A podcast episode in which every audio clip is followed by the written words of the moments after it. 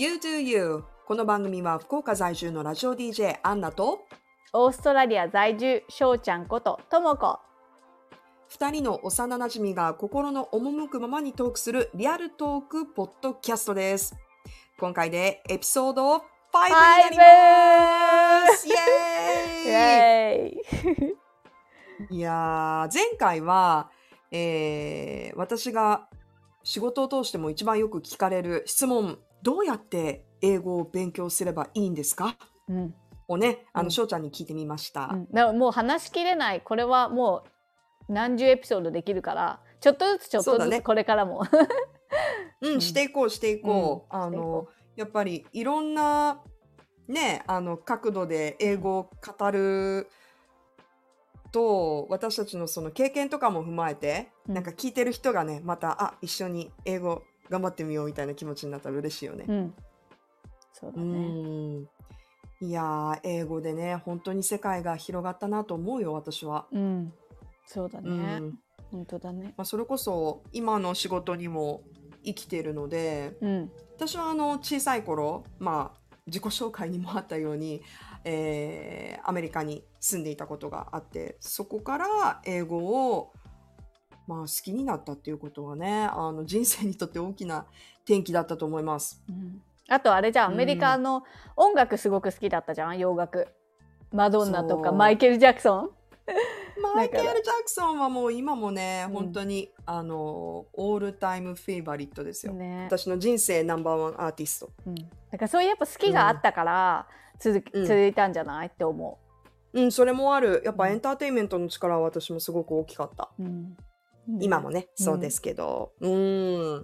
まあ、英語をね、好きになって私たちはまたあの話が戻るけど、二十歳ぐらいの時にそれぞれ別の道を歩み出して、うんね、あの、横浜から私は福岡に。で、翔ちゃんはワーキングホリデーでニュージーランドに行ったんだよね、まずね。そうん。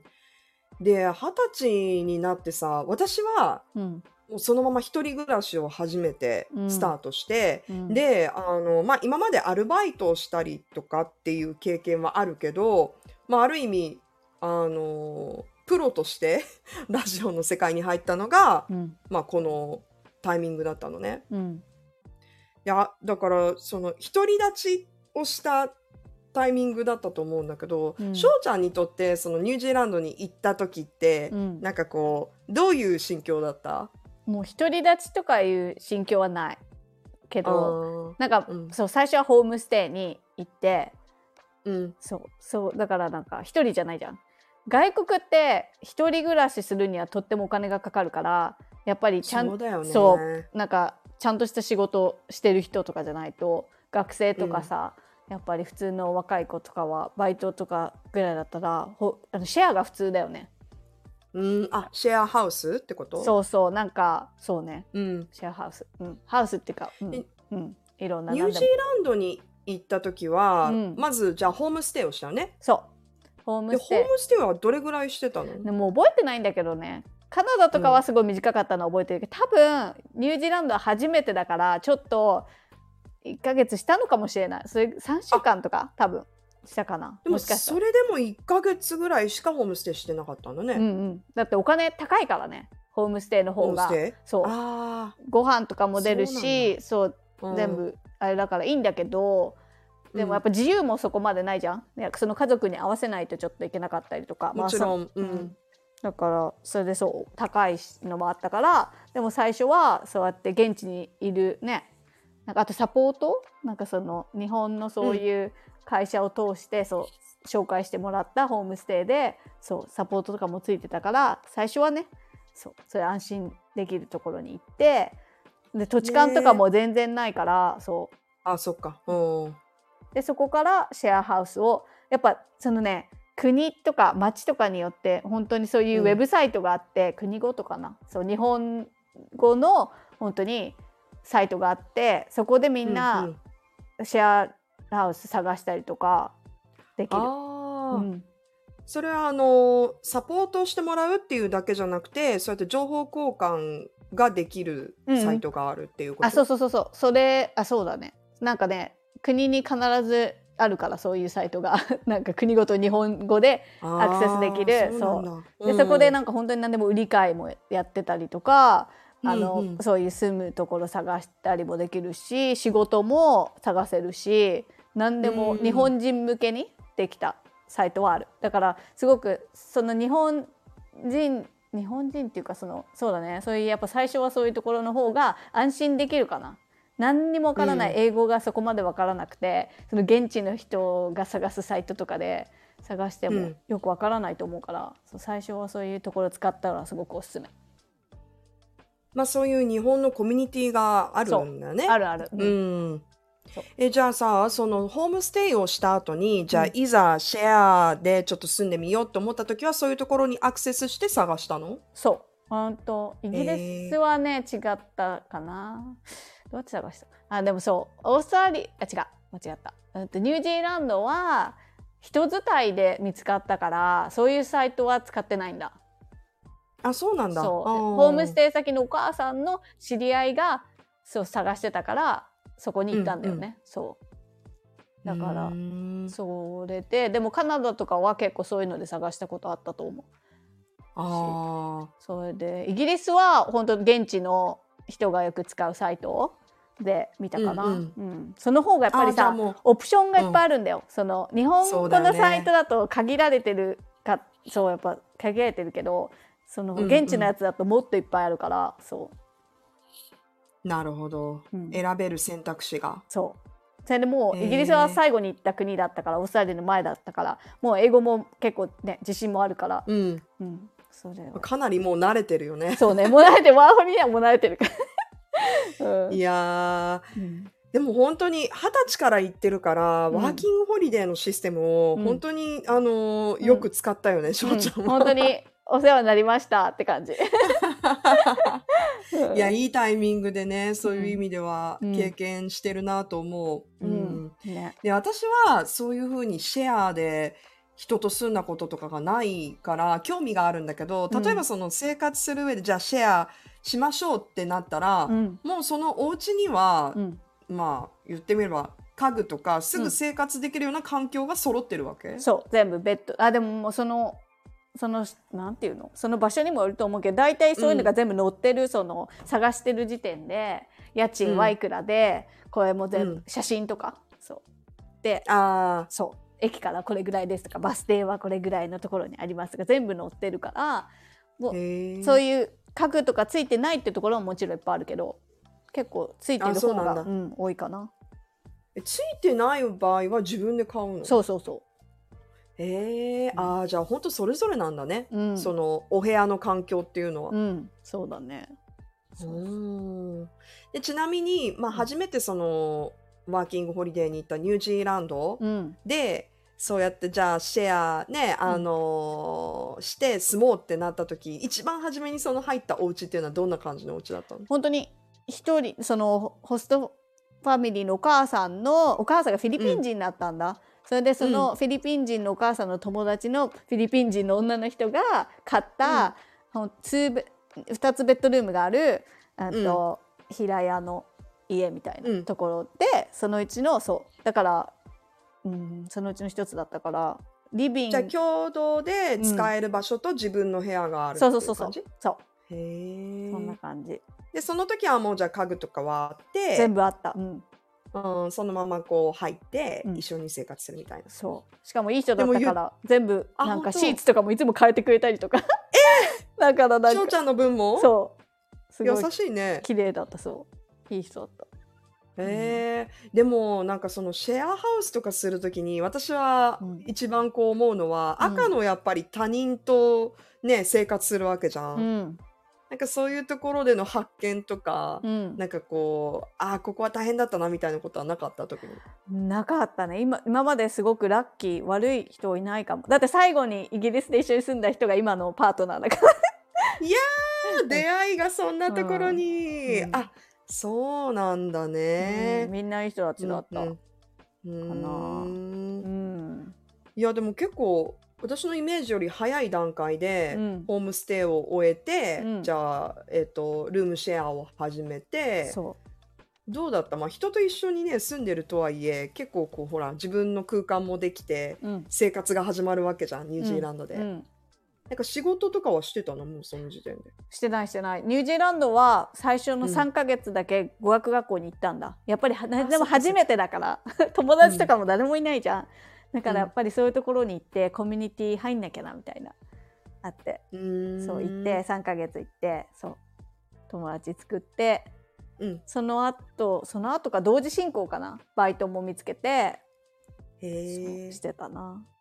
うん。でもまだ二十一歳だから。番初めに、うん。やったバイトはうん。とねなんかねあとなんていうの？フードコートみたいなところでうんうん。イタリア系イタリアンなんかメニューパスタとか、うんうん。なんかサンドイッチとかパニーニとかをなんかみんなフードコ座ったりとかフードコートだからね。そうそこで温めたりとか、出してあげたりオーダー取って本当にただ渡すだけみたいな。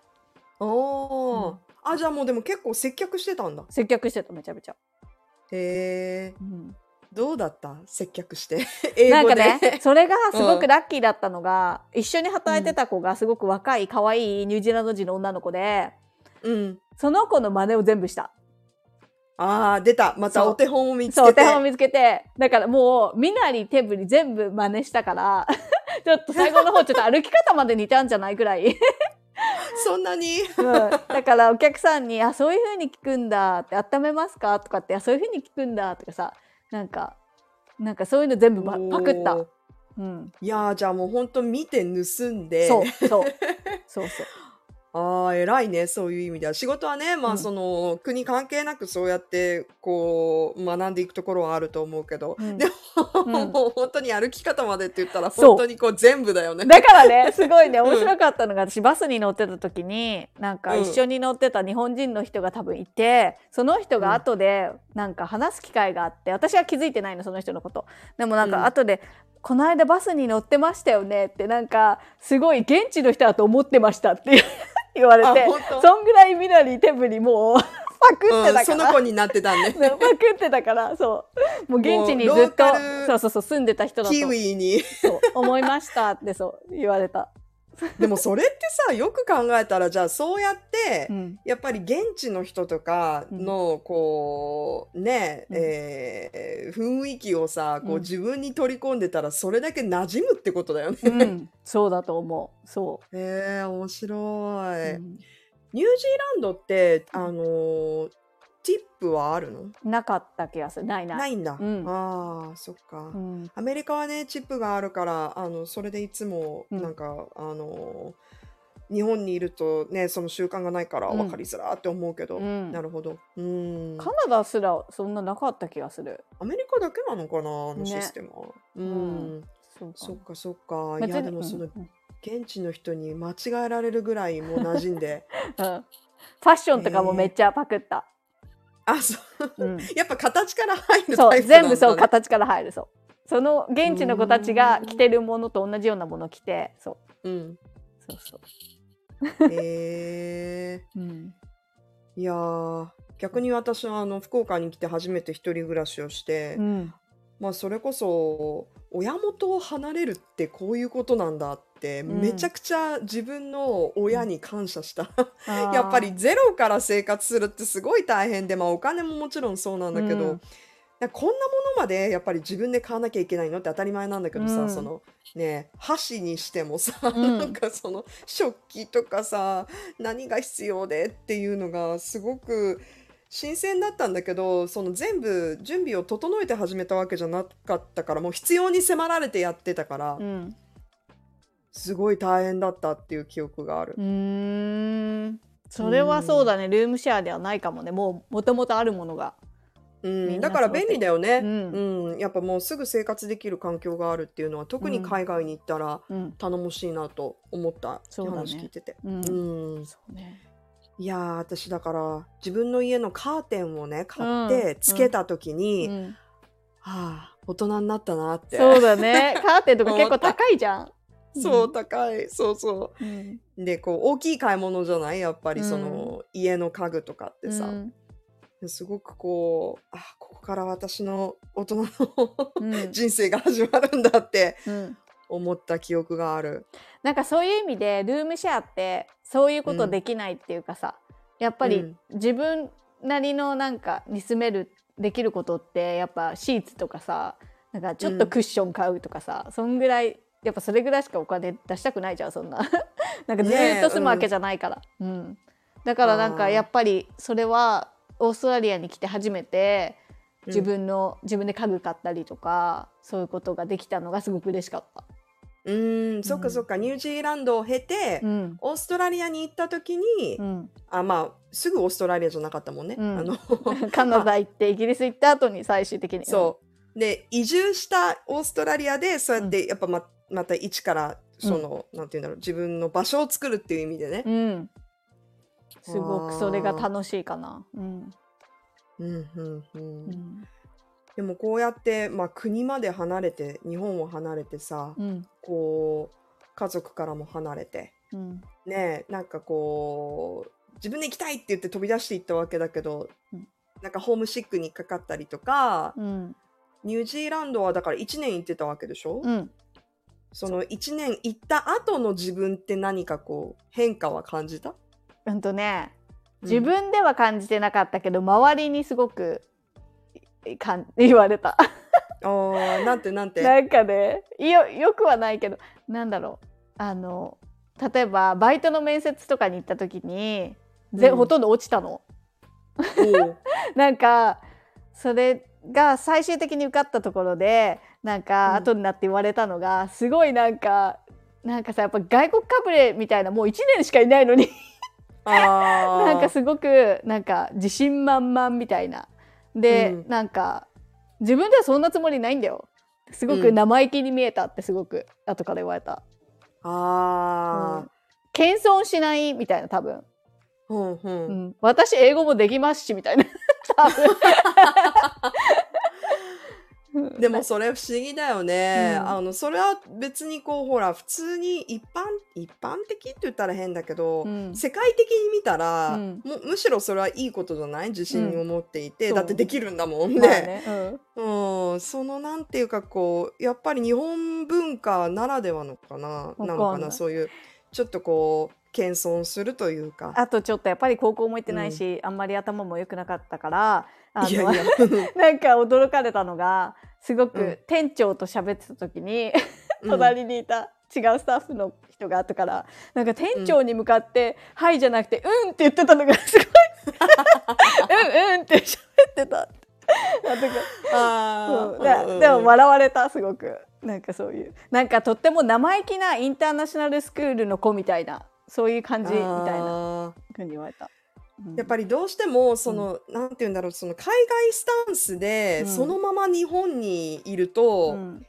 やっぱりちょっとこうあの浮くところはあるよね。ねえでもそういうつもりは全くないから、うんねうん。すごくそれが面白く、うん。そうなんだと思って、えーそんななんか生意気に見えちゃうんだってすごく思った。うーん。うん。それはまたちょっと面白いなって、ううんん、思う。いやー、自分では自分のことわからないからね。そうね、ううんん、確かに。えなんか言われた？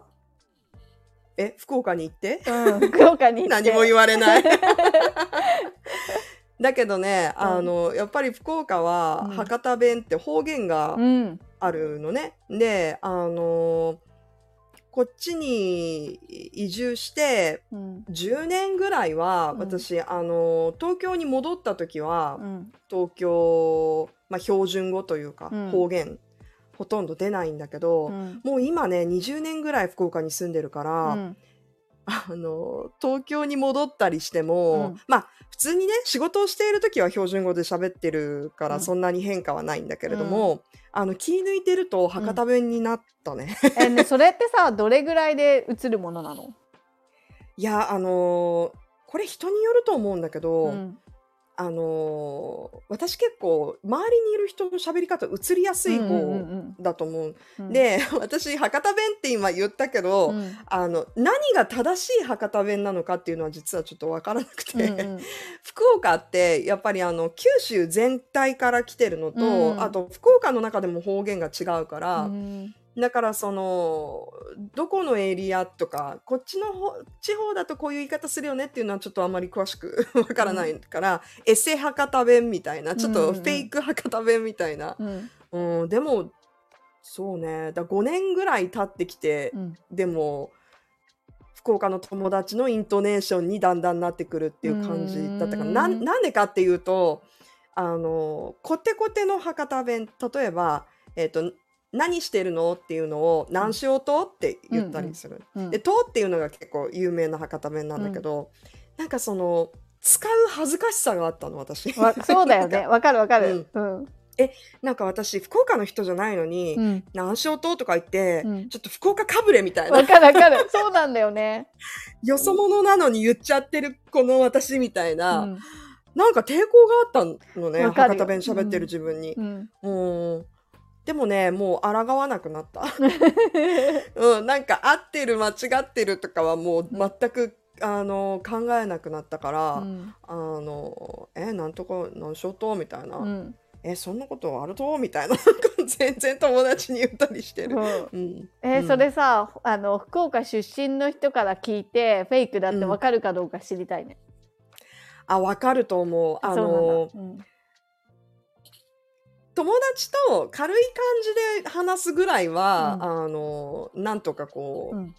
違和感はないんだけど、私あのリスナーの人がね、うん。まあ、番組にラジオの番組にメッセージを送ってくれる時に、うん。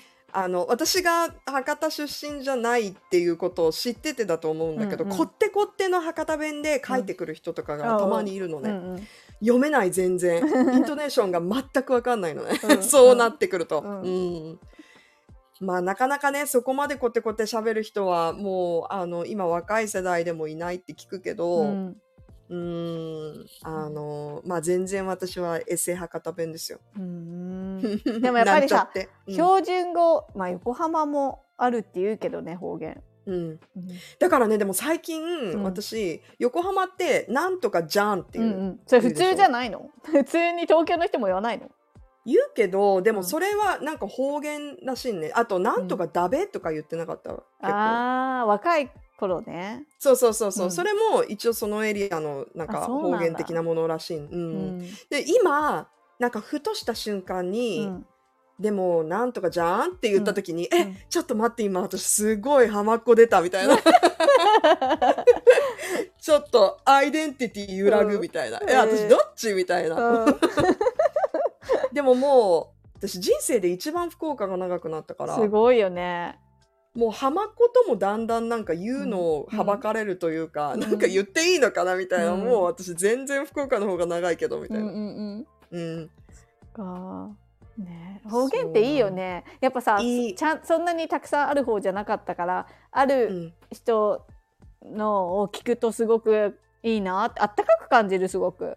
わかる、うんあもうだってもう福岡来たばっかりの時とかは、うん。その周りにいる例えば女の子たちの会話で、うん。あの博多弁で喋ってるのとか聞くとあ可愛いなとかいいなってすごい思ってた、うん。客観的にその時は聞いてたからね、うんうんうん。今はもう馴染んだけど、うんえーでもさオーストラリアでしょ、うん。オーストラリアの方言も強いよね。うん、すごく強いと思う。ニュージーランドもすごく強いし、まあ、カナダはまあそうなんでもないけどそうだね。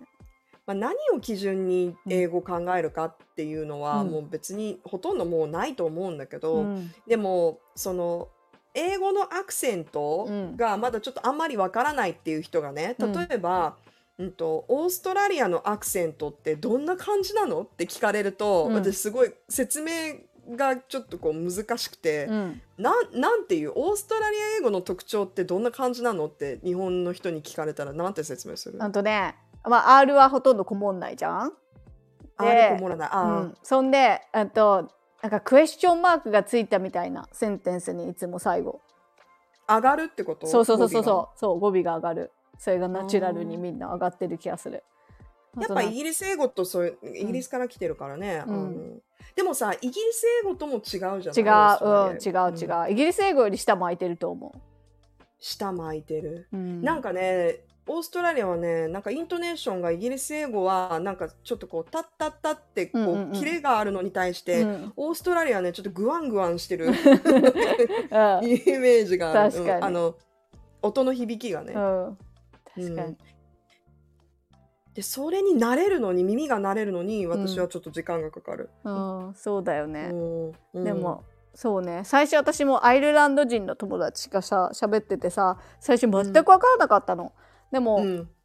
私の彼ニュージーランド人の彼もたまに分かんないっていうのに、最終的に私の方が逆に理解してるぐらい分かるようになったからえー、なんか、うんうん。うんすごいなんかアクセント。やっぱ慣れなんだよね。慣れ慣れ慣れ。最初全く分かんなかったもん、うん。私も今もうだってそういういろんなほら国の人と会う機会があって、うん。耳が馴染むまでやっぱちょっと時間かかるもんね。うん、なって言ってる。そうだね。だから、うん。いろんなアクセントはそうだね。慣れたかな。うん、なんかなんかいろんなアクセント聞いてみるといいよってねこれもまたちょっと英語のアドバイスの時は言うんだけど。でもさ自分の、うん、やっぱり場所のアクセント聞いた方がいいよね。そうだね。それもそうだし、でもやっぱりある程度なんか分からないとあ基礎がまうん基礎がそうそうそう、途方に暮れちゃう気がする。うん。だから、うん。私もだってさ最初はそうだね。ニュージーランドでちょっと一瞬途方に暮れたもんね。あそう。う。ん。えどういう意味で、えなんか全然さアメリカ英語でさやってたのにさなんか全そ然音が違くて、同じ単語なのに全然違くてさあうんそれの、ああそういうことあみたいななんかさすごい簡単なな単語でもさ違く聞こえるっていうかなんかそういうのもあったアクセントだけじゃなくて言い回しもちょっとずつ変わってくるからね。そうねそうだねうん。うんうん。そいや、それも面白い。うんそう、えー、でもアイルランドの英語とか私も多分わかんないと思う。うん、でもすごく可愛い。私はすごく好き、ね、アイルランドのアクセント好きっていううん、のね。好き。自分の子供にアイルランドのアクセントで喋ってほしいと思うもん、出た、また言ってる。うん。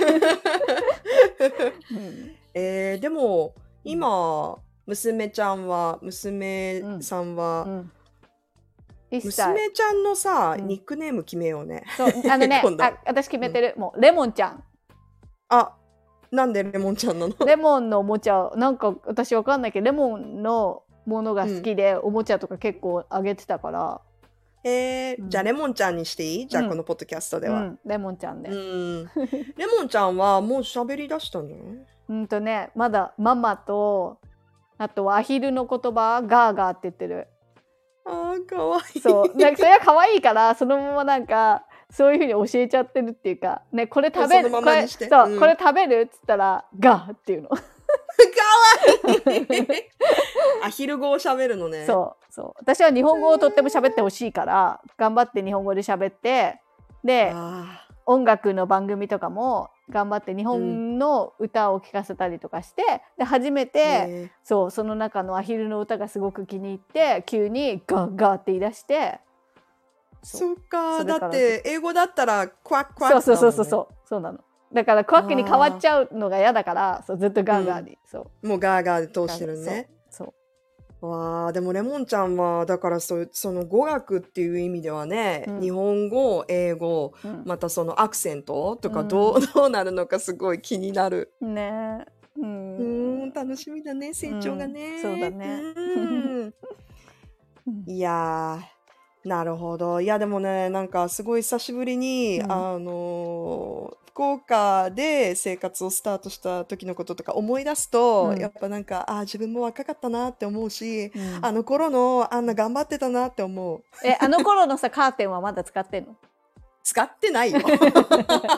なんだもうだって引っ越したら窓のサイズ変わるじゃん、そうだね。うん。残念ながらもう使ってはいないんだけど、ううん。そっか。そうだよ。うん。ねまあね、いろんな毎日を過ごしてきたね。こうやって振り返るとね。うん、でも変化ってやっぱりなんかなんだかんだ後で振り返ると本当にああおかげこのおかげだなって思うから最初はすごく怖かったりさ、なんかねドキドキしたり寂しかったりね、うんいい感情だけじゃないけど、ね、それをちょっと経って慣れちゃうとさた大体3ヶ月ぐらいね経つと慣れるよね、うんどこでも。私もその3ヶ月だと思う、うん私も。ううんん。うん。そうだからさこれはね、3ヶ月あの、そう、あの、環境すべてに言えることだと思って、うん。1ヶ月、うん。3ヶ月が私も目処だと思うってて。ん。うん。そう。私もいろんな国に住んちょっとずつ。そう。住んで、大体3ヶ月いたらもうあもう慣れたみたいな感じする。えー、でもそれ聞くと、やっぱりすごい勇気が出るといううか、ん。だって異国に行ったって3ヶ月で慣れるってことはさ、うんもちろんいろんな環境とかあると思うけど、状況とかね。うんだけど、3ヶ月頑張ってみようって気持ちになるよね。あそうだねそうだねこれからなんか始めたい人は3ヶ月、そういう時。3ヶ月ルールで。うん。うん。頑張ってみて、ううんん。そしたらね、慣れてから変わってくるかもしれないし、あ、やっぱ違うって思うかもしれないし、うんうん、ちょっとそれをめどになんか新たなチャレンジしてみてもいいかもしれない。そうだね。うーん。うんいやーなんか今日ちょっといい話できた感じする。本当？うん何話したか忘れちゃったけどそうだね。じゃあまたこんな感じで次回も皆さん聞いてください。聞いてください。